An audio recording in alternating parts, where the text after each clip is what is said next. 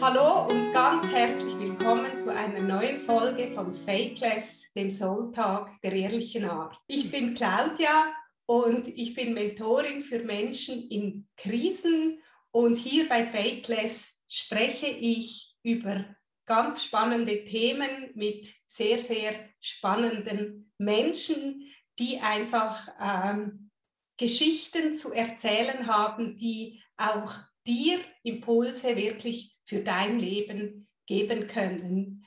Heute habe ich May hier bei mir. Hallo May. Hallo. Schön, dass du da bist. Ich freue mich sehr, wieder mit dir zu sprechen. Äh, es ist immer interessant, oder man, man lernt einen Menschen kennen und ich war von Anfang an sehr fasziniert von dir, weil wir auch einiges teilen. Und wir haben ja schon zwei, drei Folgen zusammen gemacht, ganz wichtige. Und heute ist das Thema etwas, was ich glaube auch ganz viele Menschen kennen, nämlich diese Frage von, wo bin ich zu Hause und wer bin ich zu Hause? So, es ist noch schwierig zu formulieren, aber diese Frage von äh, Wurzeln, von Zugehörigkeit, von verschiedenen Kulturen und dieses Finden des, des eigenen Platzes innerhalb des Settings Familie und Nationalität, sage ich jetzt mal ich merke bei vielen Kunden, dass dieses Platzfinden innerhalb des Systems einfach ein großes Thema ist. Und deshalb möchte ich sehr gerne über Mays sehr besondere Geschichte, ja nicht alle haben diese Geschichte, aber möchte ich gerne darüber einsteigen, um dir einfach zu zeigen, wie diese Suche nach dem Platz aussehen kann und wie das Leben einen halt auch beschenkt mit Situationen, die wunderbar sind, die bereichernd sind, wo man aber halt den Nutzen oder den Reichtum vielleicht auch erstmal erkennen muss. Äh, ich stelle dich kurz vor, gerne in dieser Geschichte, in dieser besonderen Geschichte. Also Mays Vater ist Deutscher.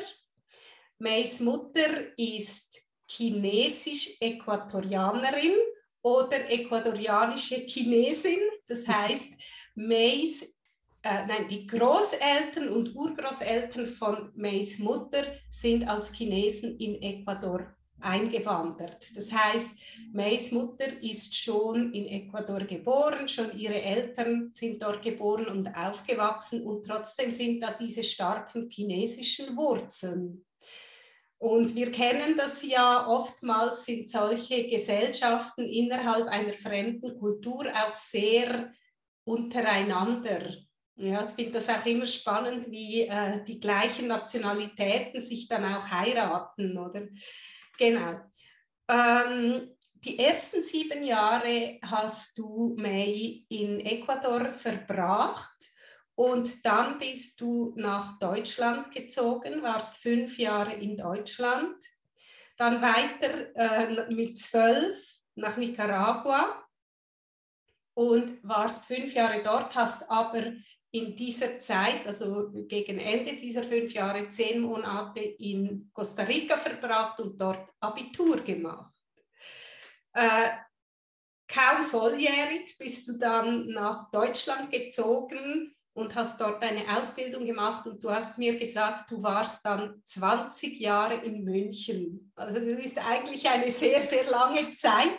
Äh, so lange warst du vorher noch nie am gleichen Ort. Und ähm, hast aber erzählt, dass du innerhalb dieser 20 Jahre elfmal umgezogen bist, also vielleicht innerhalb des Sesshaftwerdens doch nicht wirklich so sesshaft. Ja, und dann hast du mir erzählt, dass du jetzt aber seit 2017 zur Nomadin geworden bist. Ich denke, Covid hat dir da auch ein bisschen einen Strich durch die Rechnung gemacht, aber ähm, heute bist du in dem Sinne nicht mehr sesshaft oder äh, ziehst gerne durch die Welt. Jetzt, ich meine, das ist, das hört sich dann immer so an, das sind so Stationen, die man dann so locker flockig mal äh, zusammenfassen kann in zehn Sätzen. Aber das ist natürlich, da steckt sehr viel dahinter. Das sind für mich Fragen drin von Zugehörigkeit, von Wurzeln, von eben sesshaft werden. Und ich möchte dich jetzt äh, zum Einstieg gerade so ein bisschen mit meiner Frage vielleicht auch überrumpeln oder provozieren. Wo gehörst du eigentlich hin? Ich liebe diese Frage, weil ich kann sie nicht, ich kann sie nicht in einem Satz beantworten. Ich ja. gehöre an den Flughafen, ich gehöre unters Wasser, ich gehöre dahin, wo meine Familie ist und damit meine ich aber auch meine Seelenfamilie, also äh, mhm. weil ich für mich, also wie sagt man, Blut ist natürlich, ich liebe meine Blutsfamilie, aber ich äh, liebe auch die Menschen, die wirklich so tiefe Freunde geworden sind, die sich für mich trotzdem, also die sind auch mhm. Familie. Ähm, ich bin da zu Hause, wo ich bei mir bin. Vielleicht ist das das Richtige, die, die kurze, der Versuch der kurzen Version. Ich, keine Ahnung, letztens äh, bin ich da äh, wieder in München gewesen, steige im Bahnhof aus. So, das, das ist so typischer Bahnhofsgeruch halt, ja, wahrscheinlich. Aber ich bin da rein und ich bin so, Oh, ich bin wieder zu Hause. Also, weil äh, für mich München natürlich, es ist die Stadt, in der ich am längsten gelebt habe, ja. Aber genauso kann es mir passieren, wenn ich in Miami aus dem Flughafen steige. Mhm. Also im ähm. Prinzip könnten wir jetzt schon wieder aufhören, weil das Wichtigste ist schon gesagt, ja. Ein sehr, sehr wichtiger Satz. Ich bin dort, wie hast du es gesagt? Ich bin da dort. zu Hause, wo ich bei mir bin. Ja, genau. Genau. Ist das die Zusammenfassung deiner Erfahrungen, deiner, deiner äh, Lebenserfahrungen? Ich glaube, das kommt mir jetzt gerade, weil der Satz mhm. kam gerade aus ja. mir raus, aber ich muss sagen, wow, das gefällt mir. Ich bin da zu Hause, wo ich, wo ich bei mir bin. Und ich, mhm. ich würde sagen, tatsächlich, es ist so. Es ist, äh, gerade weil wir ja auch das Thema von den Paten hatten und den Paten sind ja gerne auch äh, äh überall und nirgends. Und, und wenn ich bei mir bin, dann mhm. bin ich zu mhm. Hause. Mhm. Und das mhm. kann, ich kann mich ja mittragen, ich kann ja überall so, also gerade sitzen. Mhm. Ähm, ist auch etwas übrigens, finde ich, was ich gelernt habe ähm, über die Jahre, dass eigentlich jedes, je, jeder Ort kann eigentlich ein Zuhause sein. Sein. Also genau. ja, und, und jeder Ort ähm, trägt die Energie, die wir ihm geben. Also ich, weil ich habe eine Zeit lang, äh, äh, als ich in München war, im Hostel gearbeitet und ich ähm, habe eine sehr, wie, wie, gesagt, nach 20 Jahren, ich habe wirklich eine intensive Liebe mit dieser Stadt. Und ich fand es so spannend, wie manchmal äh, da Touristen kamen und die ganz schlimme Erfahrungen hatten. In, in München. In München, also ja. im Sinne von, da war jemand unfreundlich, hat ihnen nicht nach dem Weg weitergeholfen, waren Gut, die typisch bayerische Grantler, wenn man wenn man es kennt, die sind, die muss man schon auch ein bisschen mögen, wie sie sind, ja. Ähm, aber ähm, ich fand es so spannend. Die waren dann eine Woche da, haben mhm. eben nur solche doofen Erfahrungen gemacht und sind auch und sind dann so wieder, wieder gegangen. Genau, mit dieser, mit dieser schrecklichen Erfahrung. Und, dann, und ich, ich muss, ich hatte sowas ähnliches mit Berlin. Und ich finde es aber auch sehr spannend, dass ich weil ich diese Erlebnisse mit den anderen Touris hatte in München, ist mir das aufgefallen. Da habe ich mir gedacht, hey, vielleicht kann ich das ja auch für mhm. mich für, mit Berlin umändern und habe geguckt, wie kann ich denn meine Verbindung damit nochmal, also was, was, was ist da? Knüpfen. Ja, mhm. genau, was ist da? Mhm. Also du sprichst natürlich schon wieder ganz viele wichtige Sachen an. Ähm, was ich ganz speziell raushöre, ist, ich erschaffe mir mein Zuhause. Das hat zu tun mit meiner Bereitschaft, mich auf diesen Ort einzulassen, an dem ich mich gerade befinde.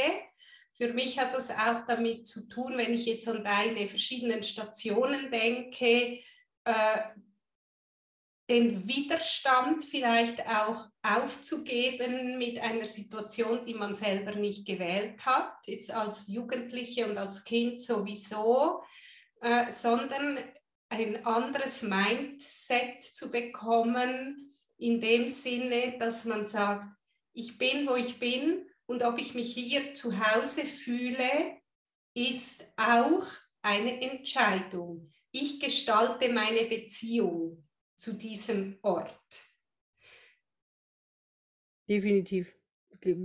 Also kann ich nur so mhm. weitergeben. Also das ist, und, und ich glaube, das ist halt einfach mit allen Situationen vergleich, äh, weißt du, mit, mit allen, also ob es jetzt ein Ort ist oder ob der Ort eine Situation repräsentiert. Ja, oder ein Mensch. Mhm. Oder einen Menschen repräsentiert. Was, was aber nicht heißt, weil das, entschuldige, wenn ich das noch kurz mit dranhängen kann, weil, weil, das ist so ein Struggle oder wie sagt man, so ein, so ein Thema gewesen beim, beim Aufwachsen, gerade für mich und gerade äh, auch mein Papa war Entwicklungshelfer. Also deswegen mhm. wir, hatten wir diese Stationen.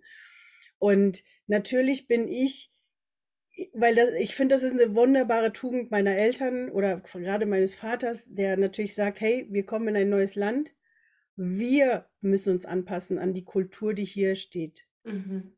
Und das ist schön und gut. Also ne, natürlich, wenn man sich öffnen möchte einer neuen Kultur, ist das super toll. Aber es ist dann immer die Frage, wie viel gebe ich von mir selbst ab?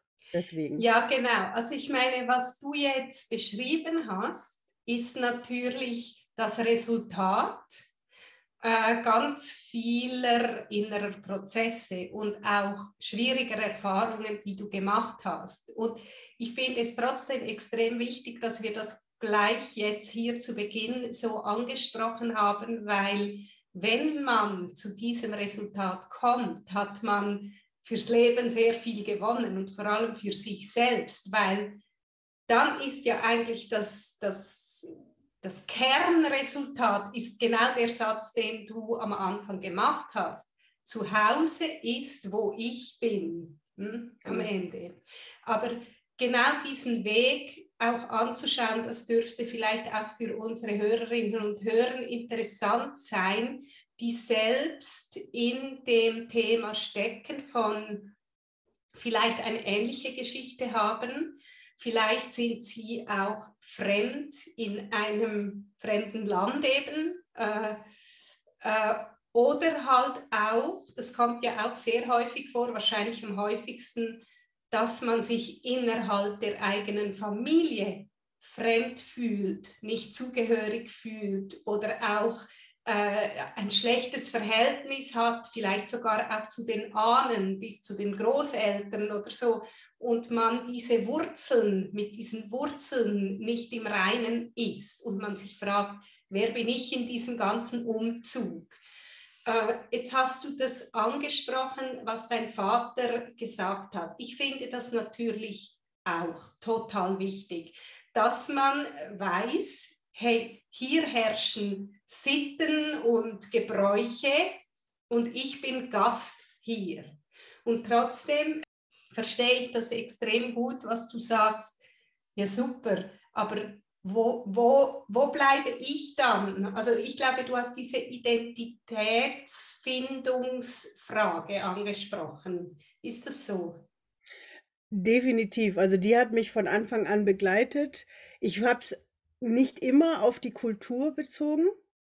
Mhm. Ähm, aber irgendwie doch. Also es war irgendwie relativ schnell so, dass wenn ich in Ecuador war, ähm, fand ich immer Deutsche zu sein besser. Als ich in mhm. Deutschland war, fand ich es besser, Äquatorianerin zu sein. Mhm. Ähm, und dann, also früher, da habe ich den chinesischen Aspekt, hatten wir noch gar nicht mit reingenommen. Mhm. Der, ist, der ist mir eigentlich erst so richtig krass bewusst geworden, als ich anfing, tatsächlich dann spirituell zu arbeiten.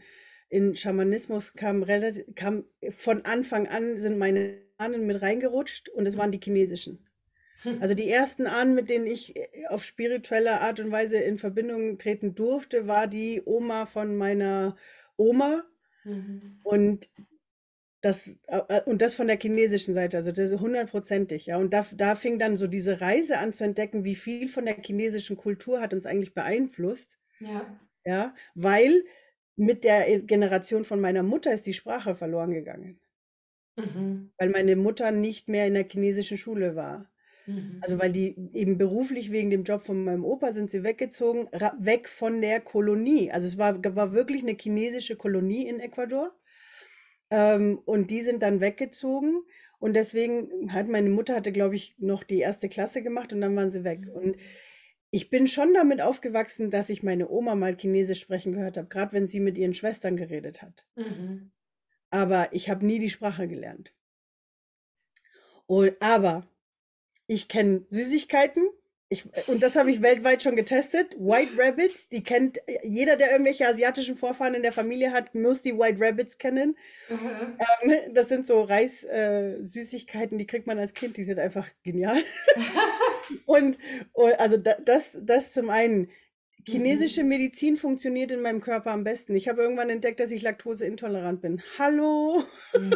ja, also ja. physisch, physisch gesehen, ja. Das Essen, ähm, was wir, also ich meine, man muss dazu sagen, sowohl meine Oma es hatte irgendwie eine Verbindung zum chinesischen Konsul in Ecuador und hat deswegen gelernt, auch Buffets zu machen. Also mhm. Also ganze Buffets wirklich für, keine Ahnung, eine Belegschaft von weiß ich nicht wie vielen Leuten. Das heißt, das Essen war immer chinesisches Essen, war, ist, ist mhm. bei uns auch, wird auch gefeiert. Also da wird auch tagelang in der Küche, wobei mittlerweile mhm. nicht mehr ganz so schlimm, aber wirklich tagelang in der Küche gestanden, um Buffets äh, äh wirklich mit mhm. chinesischen Köstlichkeiten zu kreieren, die, die ich hier zum Beispiel in Restaurants nie gesehen habe. Ja. Ja, das ist, und da merkt man halt diesen amerikanischen Einfluss. Ähm, also da, da war so ein Einfluss drin. Von der äquatorianischen ja. Seite muss ich ehrlich sagen, wenn ich auf den Tag hingucke, ja, die leben alle dort, die sprechen alle Spanisch. Ähm, und mittlerweile haben ein paar Tanten, also weil meine Mutter ist die erste von sechs, mhm. Frauen.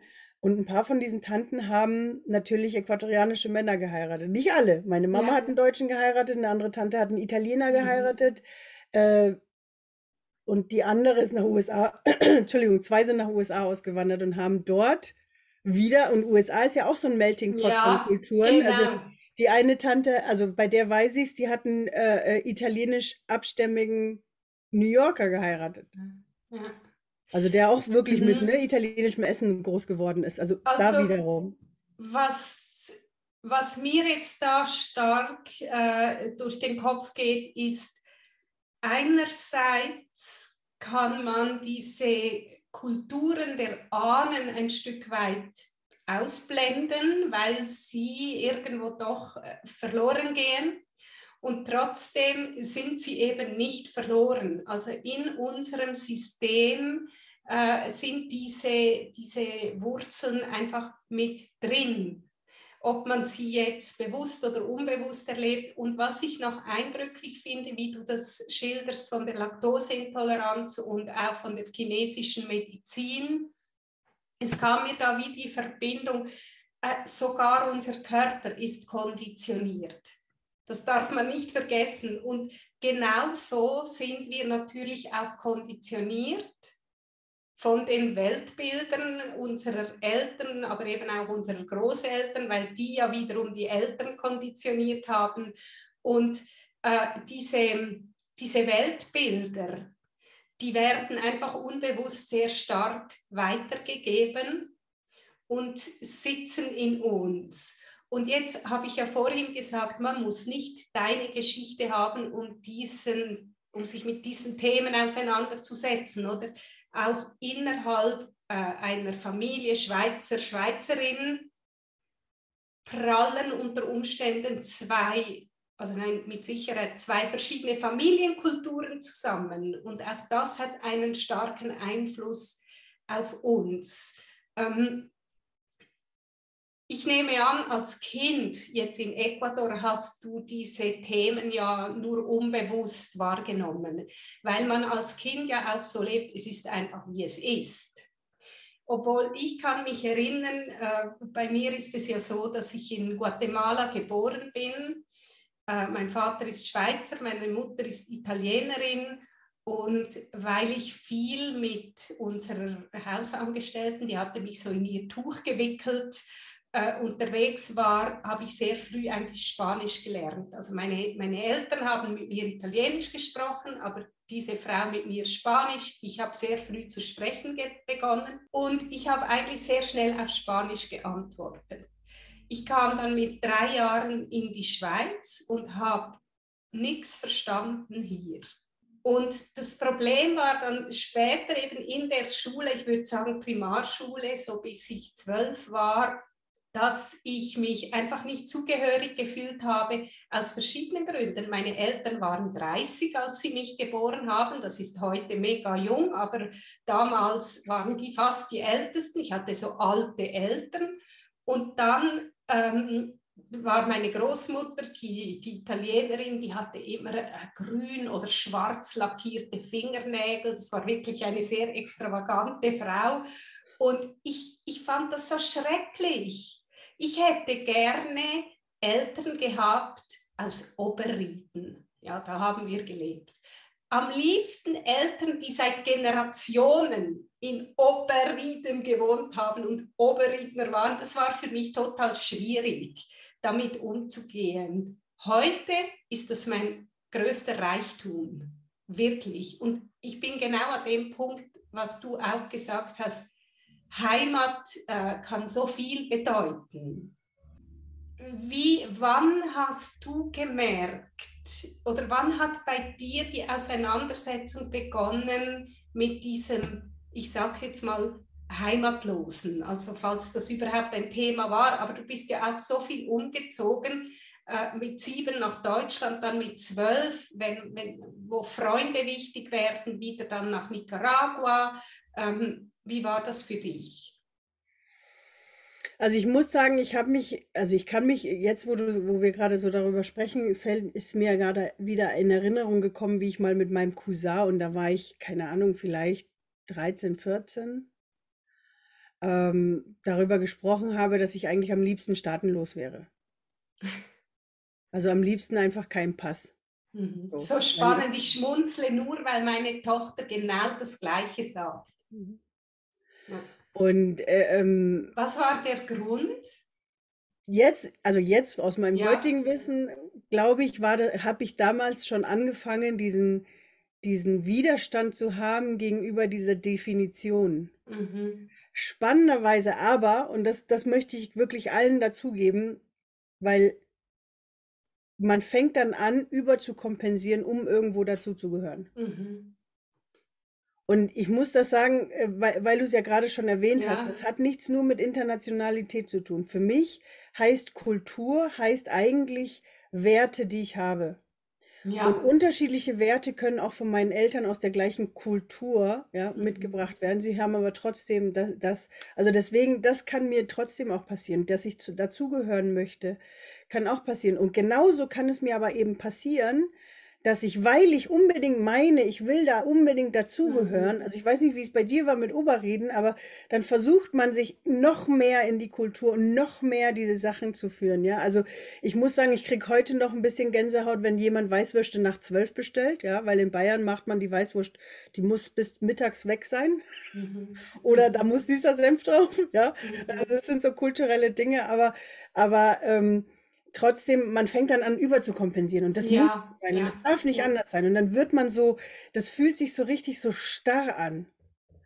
Also ich merke, mich macht es gerade total traurig, weil es mich eben genau an meine Kindheit erinnert. Ich habe dann versucht, mit allen Mitteln zu sein wie diese Ureingesessenen.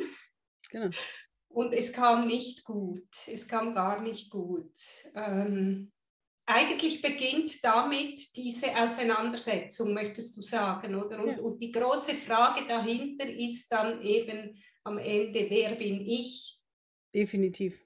Also es, es, bei mir hat es ein bisschen länger gedauert. Also ich habe immer wieder versucht, wo passe ich denn rein? Also ich habe immer mhm. meine Schachteln gesucht. Wo, wo, ja. wo, möchte ich denn reinpassen? Ja? Also ich habe in Ecuador versucht reinzupassen und ganz ehrlich, ich ziehe mich nicht an wie eine Äquatorianerin. Ich spreche zwar wie eine, also ich kann mhm. dir richtig krassen Quito-Akzent hier raushauen. ja, da sind sogar meine Tanten überrascht, weil auf einmal selbst, die, ne, so die, ja. die sind dann alle so. Mhm. Weil ich auf und einmal. Du bist auch ein Sprachentalent, das ist unglaublich. Aber also weißt du, so das, das kommt da draußen, dann sind die alle total verwundert. Aber ich weiß, die fragen mich dann trotzdem, wie du bist Äquatorianerin. Glaube ich dir nicht. Ich weiß noch, wie wirklich im Flughafen mich einer angehalten hat. Hier, der wollte meinen Pass sehen, so, so, so ein Zollbeamter, keine Ahnung, vielleicht wollte er auch ein bisschen Geld haben, aber auf jeden Fall fing der an, was ist das? Warum hast du einen deutschen Pass? Das kann doch nicht mhm. sein. Du sprichst so gut Spanisch. Warum sprichst du Spanisch, wenn du einen deutschen Pass hast? Mhm. Also es war für den total äh, wirr.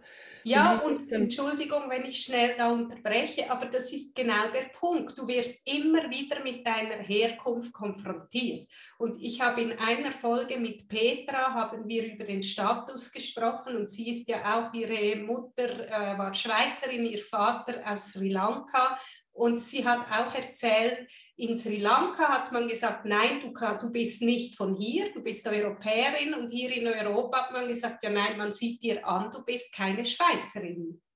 Und, und man wird durch solche, das möchte ich damit sagen, man wird durch solche Aussagen immer wieder gezwungen, sich mit dem Thema auseinanderzusetzen. Ja, genau. das, ist, das ist der Punkt. Und das sind ja auch schmerzhafte Punkte. Später nicht mehr, aber ich glaube schon, also ich sehe es jetzt bei meinen Kindern zum Beispiel in Bezug auf den verstorbenen Vater. Hm. Das kommt immer und immer wieder. Egal wie lange es her ist, es kommen immer wieder Situationen, wo sie sich dem Thema stellen müssen. Nur schon bei irgendeinem Formular von der Schule, wo steht Unterschrift der Mutter, Unterschrift des Vaters. Äh, diese Situationen kommen immer wieder und sie schulen uns, aber sie sind nicht immer einfach. Ja, und ich finde, da, das ist aber, also ich finde es halt oder anders. Ich habe ein Verständnis dafür gewonnen, warum wir das unbedingt haben wollen. Warum mhm. wir die Kisten haben. Wir wollen diese Kisten haben, weil wir einfach verstehen wollen. Mhm. Und ich glaube, in dem Moment, wo ich verstanden habe, es geht eigentlich nur ums Verständnis, dann kann ich es auch anders erklären und brauche dann aber den Label nicht. Ja, also du meinst mit Kisten diese Suche nach der Zugehörigkeit, also genau, Ecuadorianerin genau. sein zu wollen oder da. Genau.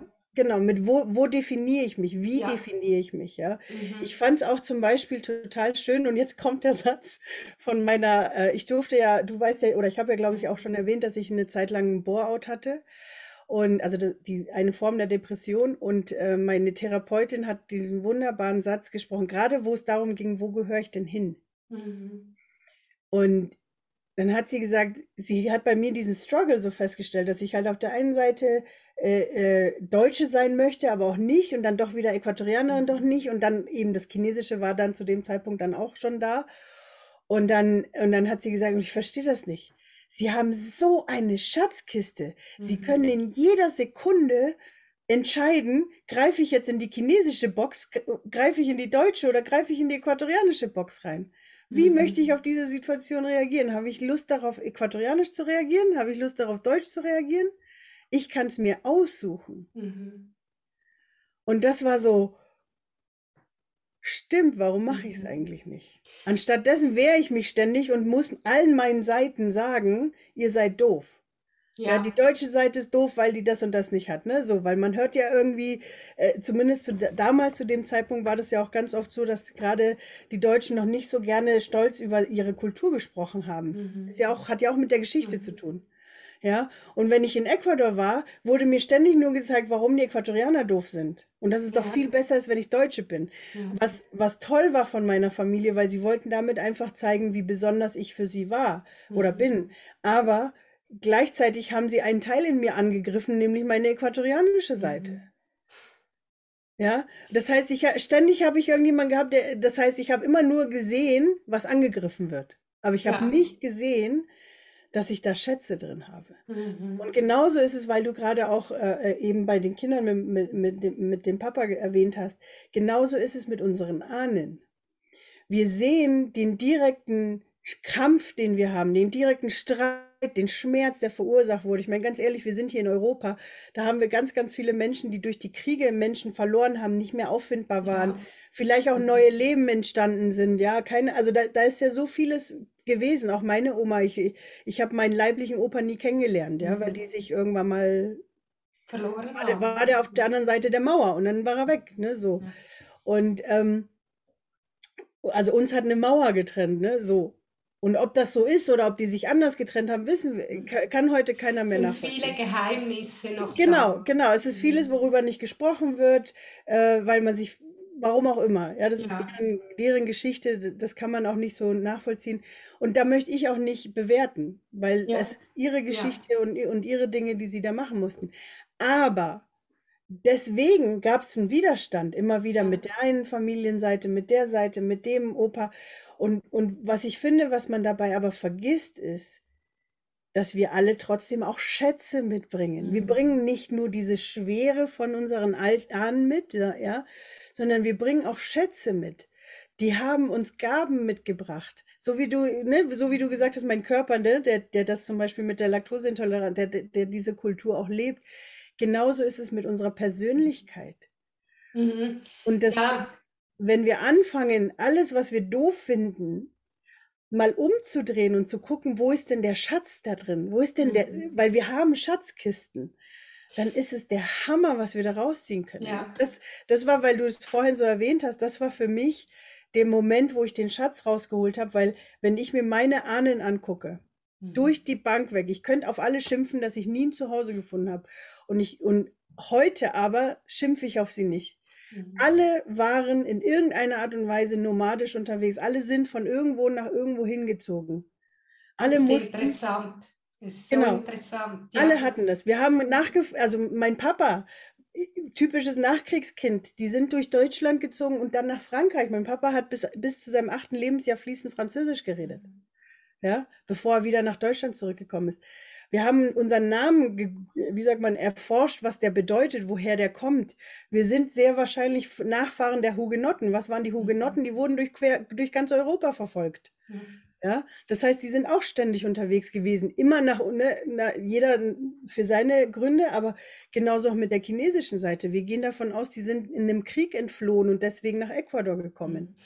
Ja, also es gibt wieder verschiedene Dinge, die ich hier gerne oder ja, die ich herausgreifen möchte und vielleicht auch vertiefen. Also was ich ganz wichtig finde jetzt eben auch für Menschen, die vielleicht wirklich Multikulti sind oder die auch nicht also die, die aus einer Kultur stammen, in der sie aber nicht mehr leben. Also eben Einwanderer, äh, es gibt ja heute auch viele, es gibt ja auch viele Deutsche in der Schweiz zum Beispiel. Und auch wenn man immer denkt, ja, die Schweiz ist ja ein kleines Deutschland, das stimmt ja überhaupt nicht. Wir haben so unterschiedliche Kulturen, das ist wirklich enorm.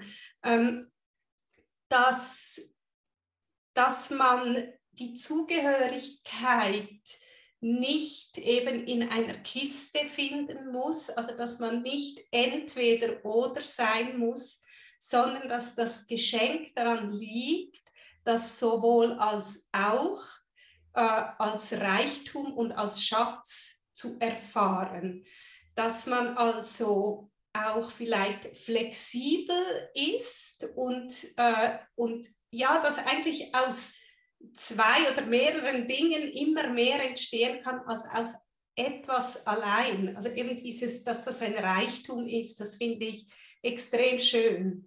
Und ich denke, dass, dass es ein Weg dahin ist. Also ich meine, für mich war es das Gleiche. Heute ähm, ist das das, was mich ausmacht.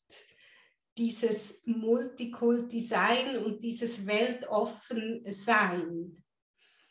Und da kommen wir wieder auf deinen Satz, eben zu Hause ist, wo ich bin. Also dass eigentlich, wenn man beginnt, diesen Reichtum für sich anzunehmen und auch als den zu erfahren, erleben, dann ist man zu Hause. Das ist mal der eine Punkt. Und das andere, was mir äh, kam, ist, dass wir natürlich auch unsere Knörze, sagt man das auf Deutsch?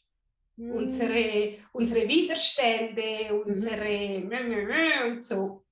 Äh, auf Schweizerdeutsch sagt man äh, Knorz. Ach, ich finde, das passt so gut. Das ist so eine, eine Wurzel, die so ver, verknotet ist. Das ist ein Knorz.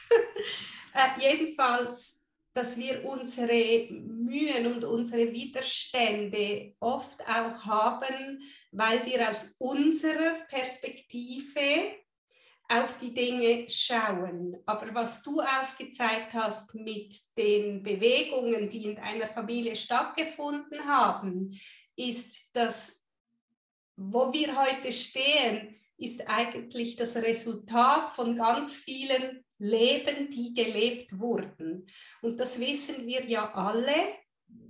Wir haben so eine Vorstellung von Leben und dann kommt das Leben und macht mit uns. Und ich meine, unsere Vorfahren hatten das noch viel, viel mehr. Das ist natürlich so, wie du sagst, äh, mit diesen Kriegen und mit dem, was auch die, man hatte ja gar keine Energie, sich den ganzen Traumata zu widmen.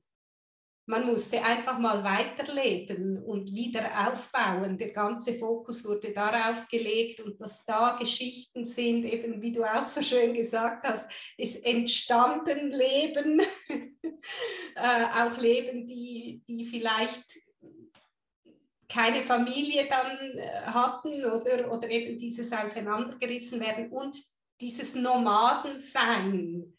Das, wir sind heute einfach da, wo diese ganzen Geschichten auch herkommen. Und das finde ich wertvoll zu wissen.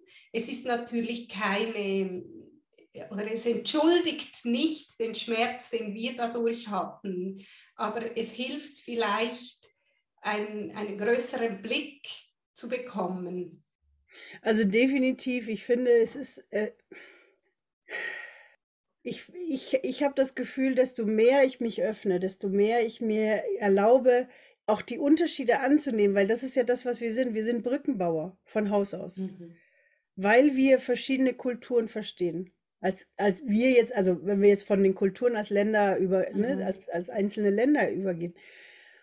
Und das Ding ist, wir haben dieses Verständnis dafür und können aber deswegen eben Brücken bauen. Also wir können mhm. wirklich helfen, dass Kommunikation anders funktioniert. Wir können helfen, dass, dass Menschen sich besser verstehen untereinander auch, mhm. weil wir diese zwei verschiedenen Kulturen haben.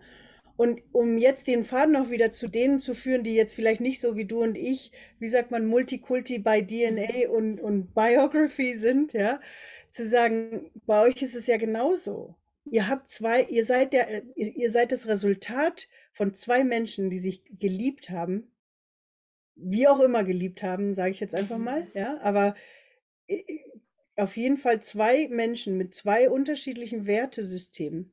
Irgendwas hat sie natürlich verbunden, deswegen sind sie zueinander gekommen. Mhm. Aber trotzdem gibt es Dinge, die sie miteinander nicht geteilt haben an Werten. Ja. Ja, und das ist das, was uns, genau, und das ist das, was uns als Nachfahren dann zerreißt, weil ja. wir dann nicht wissen, wie soll ich denn funktionieren. Aber wenn wir uns daran erinnern, warte mal, die zwei haben sich aber zumindest zu dem Zeitpunkt, als sie mich kreiert haben, haben sie sich so angenommen, wie sie sind.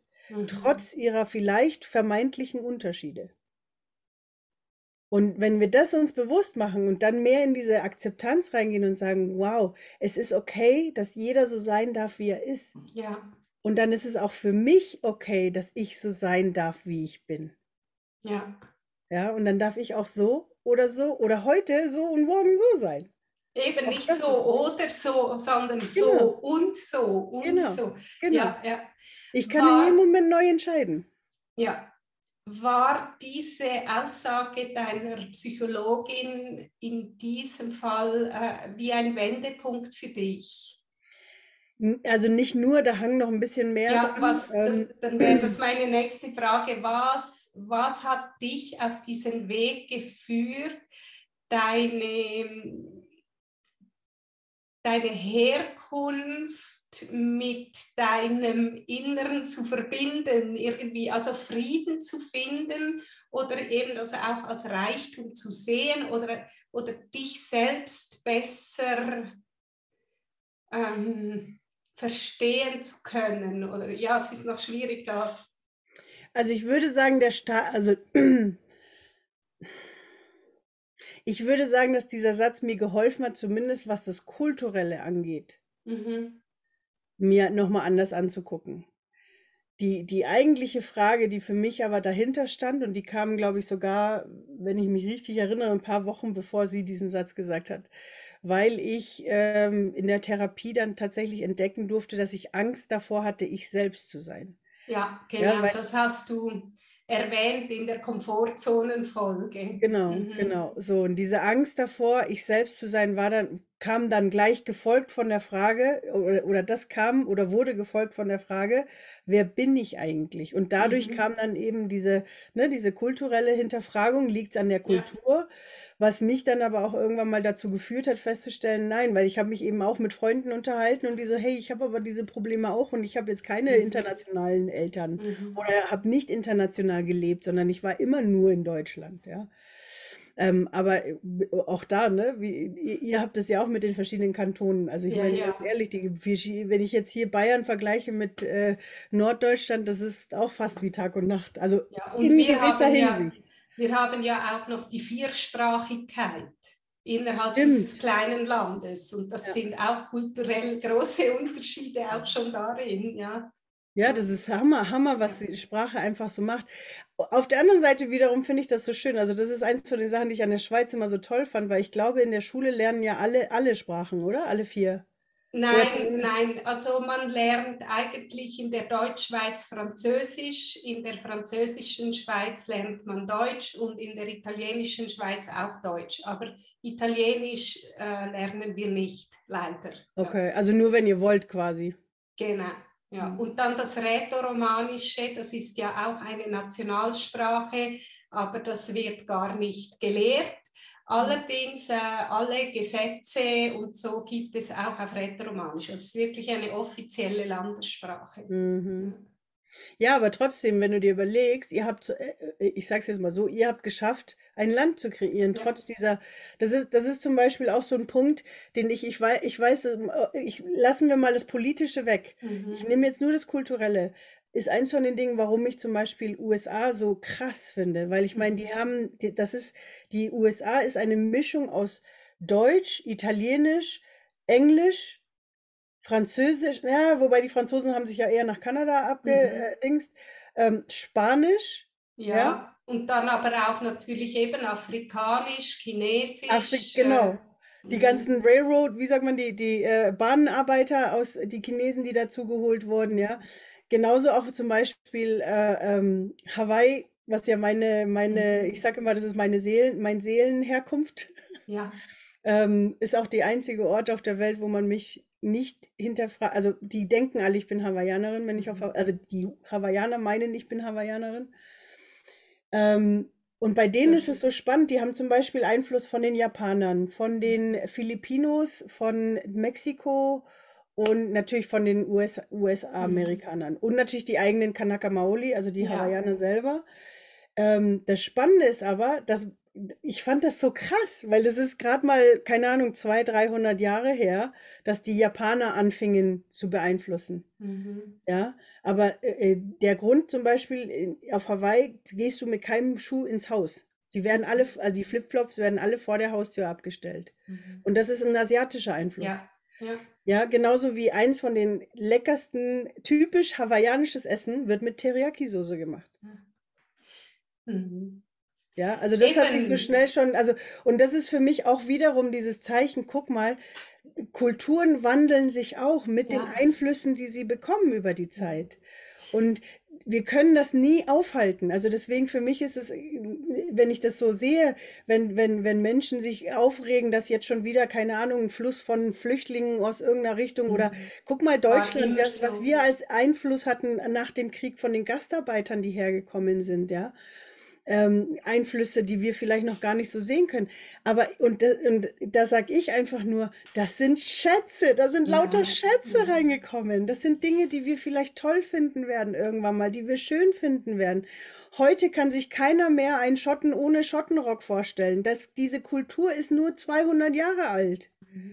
Was ich ganz spannend finde, ist, es gibt doch auch diesen Film, der aufzeigt, äh, wo Leute, die glauben, sie sind, ich weiß jetzt nicht, ich sage jetzt einfach mal irgendetwas, eben Schweizer, äh, DNA-Tests machen und dann sehen, was für Mixes ja. was sie eigentlich sind und dass ja. sie, ich glaube, es waren verschiedene Nationen, aber dass die Israeli und die Palästin Palästinenser zum Teil sogar eben auch gemischtes Blut haben und so weiter. Also ich glaube, das führt wie ein bisschen zu dem letzten Punkt, auf den ich eingehen möchte, ähm, dass wir letzten Endes all das, was wir mitbekommen haben, sei es wirklich äh, interkulturell, sei es interkulturell aus dem gleichen Land oder sogar aus dem gleichen Ort, eben aufgrund der Werte, die unterschiedlich sind,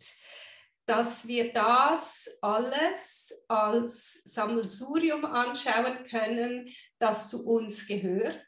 Du würdest sogar sagen, dass das Schätze sind. Vielleicht äh, kann jetzt aber noch nicht jeder den Frieden finden mit seiner Herkunft, den du gefunden hast, aber zumindest kann man wie sagen, es gilt anzunehmen, dass man ein Sammelsurium ist äh, und dass man auch ein Sammelsurium an eigenen Erfahrungen mit diesem Sammelsurium ist und dass eigentlich der Friede damit kommt, eben das anzunehmen, aber auch zu schauen, wie, welche Heimat gebe ich mir selber? Also wo bin ich zu Hause in mir? Und da eigentlich meine Frage, wie, wie hast du das gemacht? Oder wie, du bist ja jetzt inzwischen auch Nomadin, also du stehst zu diesem Nomadentum, du sagst, das bin ich, dieses Staatenlose und gleichzeitig so reich Beschenkte durch all deine Herkünfte. Magst du dazu noch ein bisschen was abschließend erzählen? Also wie ich da hingekommen bin, ist tatsächlich einfach sehr, sehr, wie sagt man, sehr viel Persönlichkeitsentwicklung, mhm.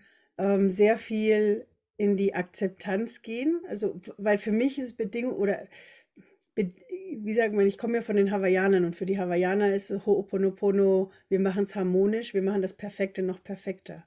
Mhm. Und für mich war das Perfekte halt wirklich diesen inneren Frieden zu finden, diese innere Harmonie und die konnte aber erst entstehen, als ich aufgehört habe zu bewerten. Ja. Also es ist eigentlich, es ist nicht, nicht nur das Annehmen, sondern aufhören zu bewerten. Also im Sinne von, klar bewerte ich manche Sachen, weil ich es für mich verstehen möchte. Aber es ist für mich nicht etwas, äh, wie sagt man, es ist für mich eher was. Besser oder schlechter. Es ist nicht, Ecuador ist besser als Deutschland genau. oder diese Dinge. Ja. Also das zum einen und zum anderen aber auch, es ist was Flüssiges. Also im mhm. Sinne von, also es ist nichts Festes, wo, wo du einmal drin bist und dann bist du dafür immer, sondern es ist was, das darf sich morgen auch wieder ändern. Mhm. Oder im nächsten Moment. Mhm. Also wirklich so dieses, dieses ähm, hundertprozentige bei mir sein. Ja. Ja. Und dann aber auch ähm, dieses hundertprozentige bei mir sein und dann aber auch, und das vielleicht tatsächlich äh, ähm, auch als, als äh, wie sagt man, als Impuls, als finaler abschließender Impuls, weil, weil glaube ich, weil ich glaube, du wirst langsam äh, zum Abschluss mhm. kommen, weil das so, fand ich so schön war und, und das habe ich von den Hawaiianern über, äh, bekommen oder damals irgendwann mal so einen Post gesehen egal wo du stehst, egal wo du gehst, mach dir bewusst, du hast 3000 Ahnen hinter dir. Mhm. Und wenn wir uns anfangen, das bewusst zu machen, dann haben wir keine Landesgrenzen mehr, weil vor drei Generationen oder vor sechs Generationen war mal der und der hat sich mit dem gemischt und da haben wir noch die, ne, so wie du sagst, die DNA. Mhm. Irgendwie, wenn wir anfangen, uns das näher anzugucken, sind wir sowieso alle überall schon gewesen und haben Einflüsse von allen irgendwie mitbekommen, mhm. ob mehr oder weniger. Aber wenn ich diesen Frieden finde mit den Menschen, die vor mir gegangen sind, die es für mich, egal ob, ob, es, ob es im Guten oder im Schlechten oder was auch immer, aber alle sind wirklich im, im wie sagt man, hergekommen, haben den Weg vorbereitet, damit ich heute hier sein kann, damit ich heute meine Erfahrung machen kann, mhm. meine Lernerfahrung machen kann. Und da in diese Dankbarkeit auch reinzugehen ähm, lernen, kommt man auch leichter in diese Akzeptanz und auch in diese Harmonie und dann auch bei sich selbst anzukommen und zu sagen, ich darf mich annehmen, so wie ich bin. Ja. Ja, ja das sagst du sehr, sehr schön, ähm, dass man einerseits äh, diesen Background, den man hat, nimmt als das, was er ist dass das ein Teil dessen ist, wer wir heute sind und gleichzeitig auch erkennen, dass man aber dadurch nicht sich definieren lassen muss, sondern dass man immer wieder aufs Neue selbst entscheiden darf, äh, wer man ist und dass man auch seine Zugehörigkeit wählt. Und jetzt kommt was Wichtiges. ja, genau, also dass man die Zugehörigkeit wählt und zwar, dass die dann auch nichts zu tun hat, zwingendermaßen mit der Herkunft, sondern dass, dass, dass man die, dass die mit, mit dem Herzen zu tun hat, wo man diese Verbindung fühlt. Ich bin Damit. ja davon, ja, nein, also ich bin ja davon überzeugt, dass wir das ja alles ein bisschen vor, vor unserer Geburt, Inkarnation quasi ja so ein bisschen selber auch mitlenken, in welche Familie oder ne, welche, welchen Körper wir uns aussuchen. Und ich möchte dazu sagen, diesen DNA-Test haben wir auch gemacht. Also in meiner Familie. Und ich ja. habe meine, ich, wir heißt, ich bin nur, also meine Eltern hatten meine Schwester und mich. Ja. Und wir sind halt, und wir haben beide den Test gemacht. Und wir haben beide natürlich einen Hauptteil von Chinesisch und, und äh, Europäisch, klar. Mhm äh, weil das so die Haupt-DNA äh, ist, die wir haben. Aber dann kommt ganz viel Unterschiedliches. Das ist schon, das, das verstehe ich irgendwie manchmal gar nicht. Wie, wie interpretierst du das?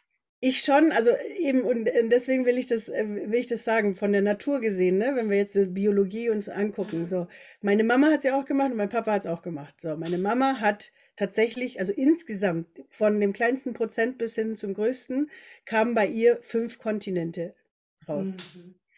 Mein Papa zwei. Ja. Mhm. Also hauptsächlich Europa und ich glaube, irgendwo war so ein kleiner Strang, weiß ich gar nicht, ob das Arabisch war oder eher aus der, äh, ich glaube schon, oder eher aus der russischen Ecke. Ich bin mir gerade nicht sicher, also nicht russisch, aber hier asiatisch, Balkan, so.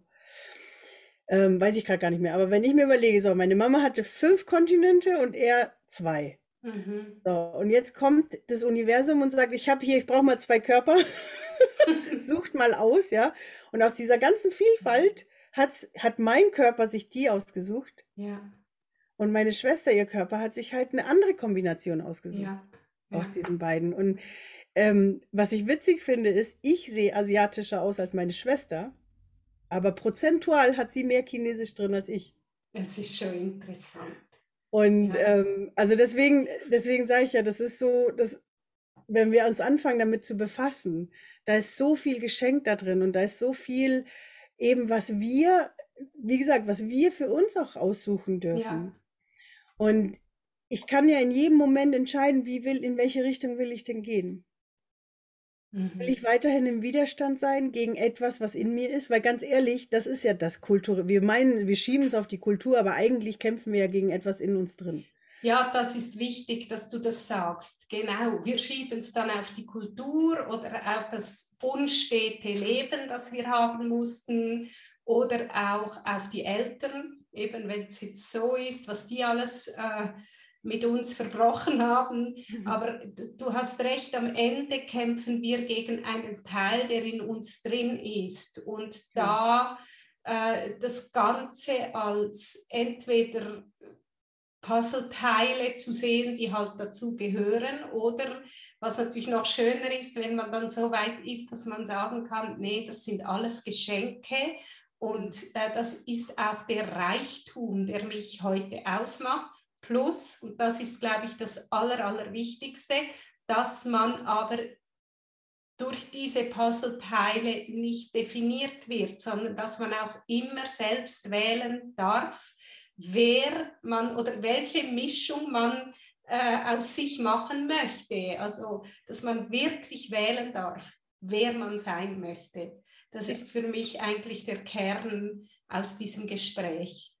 Ja, und das äh, vielleicht einfach noch als finalen Impuls, wirklich das spielerisch zu sehen. Zu sagen, hey, ich probiere es mal aus. Wie mhm. fühlt sich denn an, wenn ich so bin? Wie fühlt sich denn an, wenn ich so bin? Ja. Worauf habe ich denn Lust? Und dann vielleicht Man am nächsten muss Tag mal nicht immer gleich sein. Das finde genau. ich auch so schön. Ja. Genau. Ja, das ist wie Mailin, die in der Folge, wo wir über das Vorreiterin sein gesprochen haben. Ich habe sie als erstes gefragt, wer bist du? Und sie sagt, oh, ich bin vieles, je nachdem. Genau. ja. ja. Ja, liebe May, ich danke dir ganz, ganz herzlich äh, wieder für dieses schöne Gespräch. Ich finde es interessant. Man man findet oftmals auf Fragen mehr neue Fragen als wirklich so abschließende Antworten. Und ich finde das ganz schön, weil so ist auch das Leben tatsächlich. Es ist nicht, äh, es gibt nicht eine Antwort, sondern eine Antwort führt zur nächsten Frage und am Ende hat man einen solchen Reichtum an Erkenntnissen und Impulsen wie jetzt auch wirklich in unserem Gespräch heute. Ähm, danke dir sehr herzlich auch für deine Offenheit. Dankeschön, dass ich wieder da sein durfte. Du weißt ja, mit dir macht es immer so viel Spaß und ich finde, wir kriegen das immer ganz, ganz gut äh, auf den Punkt. Und ich freue mich auch, dass ich darüber sprechen darf, weil ich glaube, wie gesagt, ich, das sind Themen, die auch nicht Multikultis für sich haben. Ja, und ähm, deswegen ist es wichtig, vielleicht auch da zu unterstützen und zu sagen, hey, und wenn mhm. eine Person das hört und sagt, hey, krass, das hat Klick gemacht oder ich habe da dadurch ein paar Sachen für mich verändern können, haben wir schon, ja. haben wir schon geschafft. Ja, genau. Also das ist, das ist für mich wirklich auch das Wichtigste und ich finde, äh, da, ja, da bieten wir einfach durch unsere Gespräche auch die Möglichkeit, dass du als Zuhörerin oder Zuhörer äh, wirklich Impulse für dein eigenes Leben bekommst und eben auch neue Perspektiven oder dass plötzlich du dir Fragen stellst, die du dir so noch gar nie gestellt hast oder eben über die Geschichten, die wir erzählen von uns selbst, gibt es ja ganz viele Möglichkeiten, bei sich selbst Dinge zu erkennen und das äh, ist für mich das Schönste, wenn das gelingt, so wie du das auch gesagt hast, May. Also vielen lieben Dank. Dankeschön. Und ich finde immer, wenn ich manchmal in solchen Gesprächen habe ich ja selber Erkenntnisse. Siehe ja. den ersten Satz, der kam. Absolut, deshalb sind sie auch für mich so eine Bereicherung. Also wirklich, ich, äh, ich möchte nicht mehr ohne meine mhm. lieben Gäste von Fakeless. Und das führt mich aber auch schon äh, zur äh, Ankündigung, die ich machen möchte. Ihr habt es vielleicht schon gelesen. Ich werde Fakeless jetzt noch alle zwei Wochen veröffentlichen, jeweils am Donnerstag. Das bleibt sich gleich, aber nicht mehr jede Woche, sondern alle zwei Wochen, weil auch ich äh, immer wieder über die Bücher gehen muss. Und wie gesagt, es ist für mich eine riesengroße Bereicherung, auch diese Gespräche mit Gästen anzubieten, die so viel zu sagen haben, die so ein reiches Leben haben, die so eine Weisheit in sich tragen. Und ich finde wirklich auch, dass durch diese Gespräche auch die Weisheit ähm, äh, in der, im Austausch so, so fließen kann. Das ist äh, etwas, was ich nicht missen möchte und was ich auch in der gleichen Qualität weiter anbieten möchte. Es ist aber auch so, dass das enorm viel Zeit in Anspruch nimmt, die Gespräche, das Bearbeiten, das Aufbereiten des Audio, des Videos, der Posts, das Verteilen. Und ich einfach gemerkt habe, dass ich auch mehr Zeit brauche für meine Familie und auch für meine Kundinnen und Kunden. Und ich habe immer so viele Projekte. Äh, von daher Fakeless jetzt noch alle zwei Wochen ich danke dir ganz herzlich fürs Zuhören, dass du Teil dieser fakelosen Community bist und dass du auch äh, ja, eine treue Hörerin, ein treuer Hörer von Fakeless bist. Und so freue ich mich, wenn du dann eben auch in der nächsten Folge wieder mit dabei bist, wenn es wieder heißt Fakeless, der Sonntag der ehrlichen Nacht.